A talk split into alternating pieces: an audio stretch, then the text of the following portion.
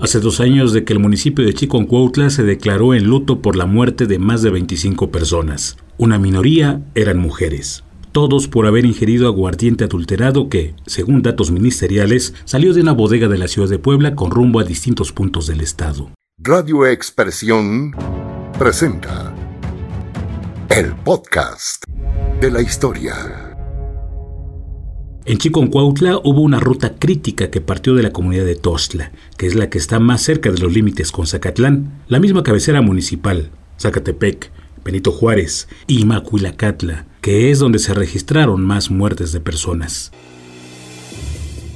En otros puntos del estado, el aguardiente se distribuyó en una junta auxiliar del municipio de Puebla, en el municipio de Xochitlán Todos Santos, en Huaquechula, Chignahuapan y en Zacatlán, por donde llegó a Chiconcuautla en los momentos críticos se decomisaron 200 litros de aguardiente que estaban por venderse y se clausuraron dos puntos de venta. Con una inspección más intensa y férrea, con un padrón de expendios y con la esperanza de que los consumidores sean más cuidadosos y se autorregulen, son las medidas con las que el ayuntamiento de Chiconcuautla aspira a que no vuelvan a suceder muertes a consecuencia del alcohol adulterado, como ocurrió a partir del 9 de mayo del año 2020 existe un padrón legal del ayuntamiento en donde están las tiendas con permiso para la venta de bebidas alcohólicas, en donde solo en la cabecera municipal existen 22 con ese estatus, de las que dos tienen autorización para vender aguardiente.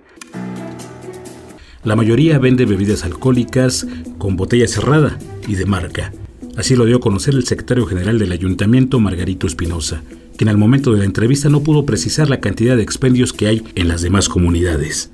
Dijo que ahora existe una inspección en la que se exige el certificado de la Dirección de Protección contra Riesgos Sanitarios, órgano de la Secretaría de Salud en el estado de Puebla. Actualmente lo que hacemos es si llega a este si llegamos a detectar eh, la venta o el, traslado de este tipo de, de, de bebidas es prohibir la entrada al municipio para que no ingresen Desafortunadamente, pues eh, cuando es, son cantidades grandes, cuando son cantidades pequeñas es más difícil que nosotros podamos controlarlo, pues lo, trasladan en garrafas y, este, pequeñas, en vehículos particulares y pues tú sabes que ahí se nos complica un poquito más porque no podemos detectarlo.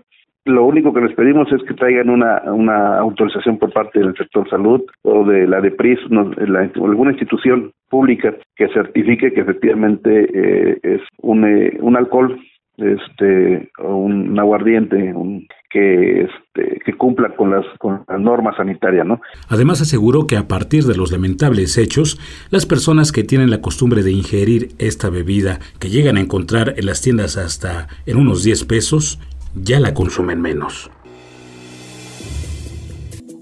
La DEPRIS informó al ayuntamiento que la sustancia contenida en el aguardiente que hizo que murieran las personas fue el metanol en exceso. El aguardiente se había convertido en un verdadero veneno, dijo el funcionario municipal. De, bebidas totalmente adulterada. Eh, si no me recuerdo también la del análisis que nosotros nos envía la, la, la DEPRIS, un, este, un estimado de, de del producto que era metanol, si no me recuerdo, tenía, pues debería tener un concentrado por litro de punto .001 y tenía eh, punto .3, algo así, que era el, el, lo que contenía de metanol. Entonces digo, era, pues era una, era un, un, veneno, ¿no? Totalmente lo que, lo que consumieron en su momento. Al ingerir la bebida, que varios de los intoxicados lo hicieron en un velorio, presentaron mareo, dolor de cabeza, vómito, pérdida de la vista y después vino la muerte. En esos tiempos empezaba a hacer de las suyas el COVID-19, por lo que al principio hubo confusión. Entonces nos llamó mucho la atención ese tema y empezamos a, investigar porque para el día, si no me recuerdo, era domingo, para el día lunes ya eh, eran cuatro o cinco personas las que habían fallecido, entonces pues inmediatamente empezamos a reportar esta situación a, a lo que era este el IMSS y a lo que era el sector salud para ver si no estaba relacionado con la cuestión del, del coronavirus en ese entonces, ¿no? COVID. Por aquellos hechos se registraron 51 muertes en todo el estado y al menos la mitad fueron de Chiconcuautla. Radio Expresión. Heriberto Hernández. Periodismo de verdad.